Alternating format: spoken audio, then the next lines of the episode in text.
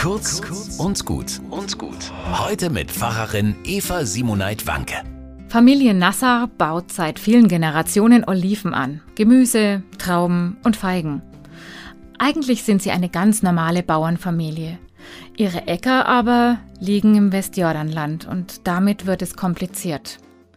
Immer wieder müssen sie als christliche Palästinenser beweisen, dass es ihr Land ist, auf dem ihre alten Olivenbäume seit 1930 stehen.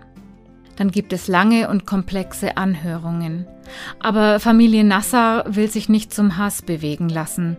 Ihr Schmerz soll zu einer konstruktiven Kraft werden. In ihrer christlichen Überzeugung leben sie nach dem Leitspruch Wir weigern uns, Feinde zu sein.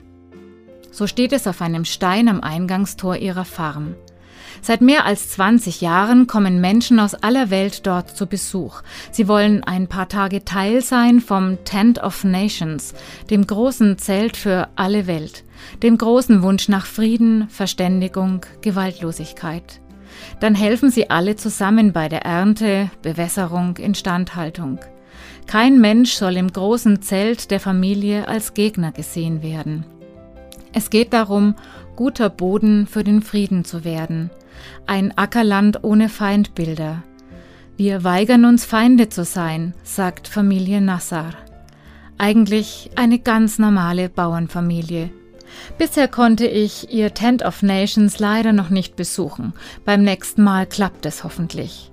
Seitdem ich ihre Geschichte kenne, beeindruckt mich ihr Mut zur Liebe.